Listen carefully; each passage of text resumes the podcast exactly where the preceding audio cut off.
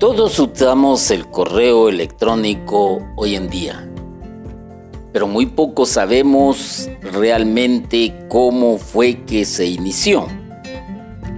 En la historia del Internet se dicen demasiados mitos desde quién fue su primer usuario hasta quién podría darle fin a este gran invento. Sin embargo, sí tenemos un dato curioso de Internet y certero.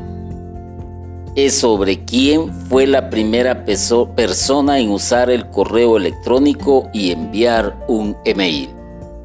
Se trata de Raymond Samuel Tomlinson, el cual creó un sistema ARPANET para enviar correos entre dos usuarios diferentes en una entrevista declaró que el mensaje de prueba era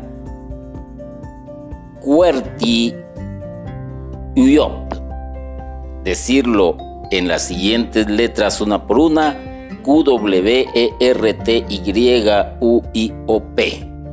Suena mucho a como se le llamaba al teclado anteriormente.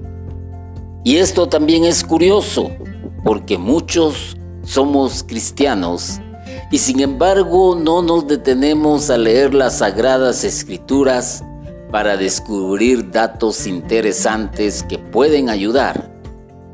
Algunos no saben ni cuándo fue que se inicia realmente la evangelización y cuándo son los inicios de la iglesia. Así que te invitamos a que leas las sagradas escrituras para estar mejor informado y tener un mejor conocimiento a transmitir.